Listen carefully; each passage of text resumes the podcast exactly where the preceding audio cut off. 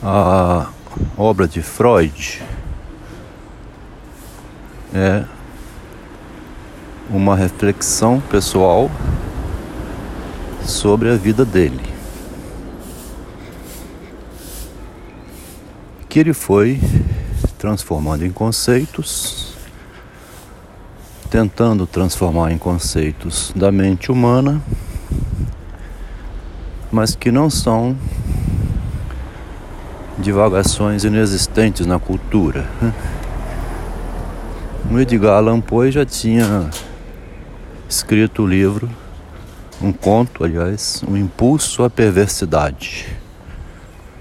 O impulso de Narciso a ser perverso, a passar pelo verso.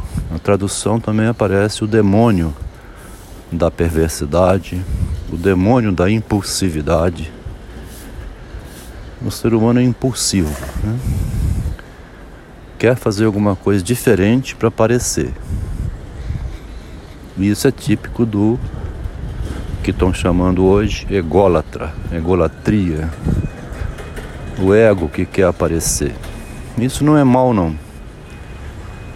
As grandes transformações da humanidade foram produzidas por Marx, próprio Freud, né? Nietzsche, Galileu, Cristo, Sócrates, grandes narcisistas que investiram impulsivamente contra uma situação que se não fosse o investimento deles não avançava, né? A sociedade está estacionada numa posição e precisa de um solavanco para avançar. Uma mudança, né? O Freud chama de ferida narcísica na sociedade. A própria sociedade inteira se organiza em torno de um narcisismo social que é ficar ali naquela posição excluindo ou condenando quem traz novidade que remove as crenças da sociedade. O primeiro golpe no narcisismo da humanidade, né, da sociedade, o Freud diz que foi de Galileu quando disse que a Terra não é nada do centro, não, ela é só um planetinha girando em volta. É horrível isso para a igreja, que acreditava que a Terra era o centro do, do universo. O segundo golpe, dado no narcisismo da sociedade humana, foi o de é, Darwin, que disse que o homem não é nada disso que diziam dele, filho de Deus. O homem é um macaco evoluído. E assim vai. Né? O Sócrates também deu um golpe que o Freud não menciona no narcisismo daquela sociedade que existia, porque ele desqualifica qualquer oponente que aparece na frente dele. O Sócrates foi um homem que inventou uma maneira de desqualificar os mestres.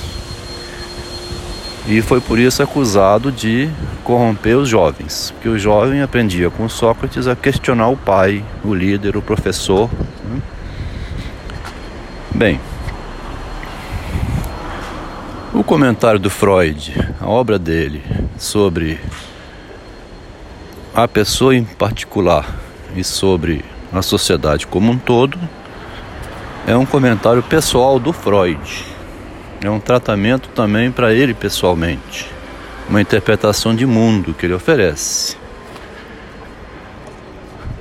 Agora, ele também foi megalomaníaco. Né? Ele achava que a psicanálise era a solução da humanidade. Né? Ele pensava que tinha descoberto uma maneira de tornar consciente ou inconsciente o que a pessoa faz inconscientemente. E isso resolveria o problema do ser humano. Como ele descobriu depois o narcisismo, foi uma aquisição tardia que ele não tinha percebido. Então, o próprio narcisismo do Freud estava implicado na descoberta dele. Era uma crença exagerada. Aí, logo depois do narcisismo, ele escreveu um artigo chamado Arruinado pelo Êxito. Nesse artigo, a ideia é que o êxito, né, alcançar um ideal, é nocivo à pessoa. Porque depois que ela chega ao ideal, à perfeição, então, ela se acharia é, completa, né, resolveu o problema. Daí para frente ela ia virar palestrante, ia ensinar o que descobriu. Esse golpe do narcisismo, um conceito tardio que o Freud não tinha percebido, derrubou a psicanálise. Então a psicanálise não é aquilo que eu pensava. O êxito da psicanálise, o sucesso todo que ela vinha tendo, foi a minha ruína. Não é verdade que a psicanálise resolve o problema do homem. Narciso é condenado a amar a si mesmo, a fazer suas trapaças até mesmo para continuar como ele é, doente ou não. Ele não revela os dramas que ele apronta para fazer o que faz. O médico tenta curar a doença, mas ele não confessa tudo, tudo que ele faz para se, é, se manter doente. Quer dizer, o próprio narcisismo, então, é uma doença, né? A pessoa é doente do amor que tem por si mesma. O amor que a pessoa tem por si mesma, a vaidade pessoal, faz com que ela, indo ao psicanalista ou ao médico, não conte tudo, né? Ela esconde muitas coisas. Ela não revela tudo. Ela não abre o jogo todo. E o narcisismo passa a ser o que Freud escreve em 1917. Uma dificuldade no caminho da psicanálise, no caminho do ser humano também, no caminho da humanidade inteira, nós estamos vendo aí. A sociedade é narcísica, é fechada em torno de uma ideia, se vem alguém de fora, é condenado, como foi condenado à morte o Sócrates.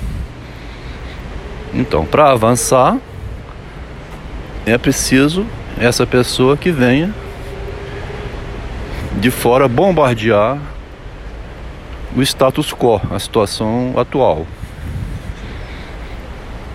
No artigo Arruinados pelo Êxito, na verdade, então, é uma reflexão do Freud sobre ele mesmo o meu êxito foi a minha ruína. Quando eu achei que tinha encontrado a solução do problema humano e estava caminhando para a metapsicologia, escrever os artigos da metapsicologia, que eram 12 capítulos, o livro já estava pronto, mas nunca foi publicado. Esse livro sumiu a metapsicologia ficou com sete conceitos, os outros cinco ninguém sabe quais são. Mas o Freud havia dito em cartas privadas que já tinha um livro pronto com 12 conceitos. Ou seja, nesse momento que o Freud estava, em 1915, no auge da psicanálise, no topo dela, no êxito da teoria, ele resolveu jogar esse livro fora, nunca publicou, ninguém conhece o livro, apesar dele ter existido. O livro está pronto, diz o Freud, só não publico por causa que é a Primeira Guerra Mundial. No entanto, ele publicou tantas outras coisas. Por que, que ele não publicou esse livro de Vida à Guerra? Publicou Luta e Melancolia, né, um dos melhores artigos dele, O Estranho, um monte de livro ele publicou, um monte de texto.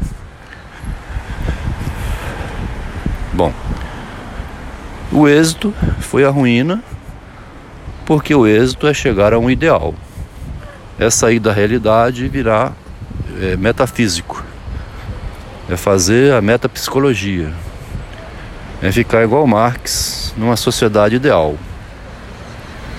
O Freud desiste dessa idealização toda e retorna à produção dos artigos mais radicais da psicanálise, né? Esse arruinado pelo êxito, estranho, a pulsão de morte, é, masoquismo e sadismo em 1924. Inibição, Sintoma e Angústia, de 1926. O Freud cai do topo, volta para o chão e continua a escrever sobre a miséria humana e não sobre os ideais da humanidade. Sem, não tem mais os conceitos ideais que orientariam o psiquismo. Ele desiste disso. Nenhum livro, nenhum pesquisador até hoje publicou argumento dessa natureza, baseado no narcisismo, que justifique o desaparecimento da metapsicologia. Existem muitos comentadores falando da metapsicologia, nenhum deles com esse enfoque de que o Freud desistiu porque não queria ficar no êxito, no ideal. Ele voltou ao chão. Então, o livro que está sendo escrito sobre o narcisismo tem um capítulo que aborda o que aconteceu com a metapsicologia.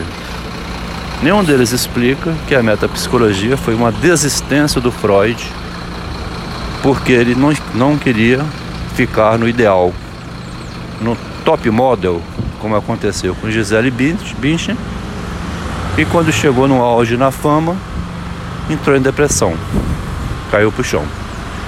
Ou com Schreber, né? Que quando se tornou o juiz dos juízes, foi para o manicômio. Esse áudio aqui então é sobre a queda de quando a pessoa pensa que alcançou o auge, o máximo. Ela despenca e desmorona. É comum acontecer de começar a desprezar, né? aquelas pessoas que ajudaram, achando que agora está no topo e na, né, no, no auge do sucesso. E não precisa mais do apoio que teve para chegar ali. Quando Freud viu isso, ele explodiu o movimento psicanalítico, jogou uma bomba, que é chamada história do movimento psicanalítico, espalhou aquele bando que ficava em torno dele copiando a teoria dele, dizendo que isso e aquilo do Freud, como aconteceu com Jung, né? Os psiquiatras de Zurique. O texto do livro também explica a motivação principal do Freud de explodir aqueles que estavam em torno dele, querendo somente tirar proveito da fama da psicanálise.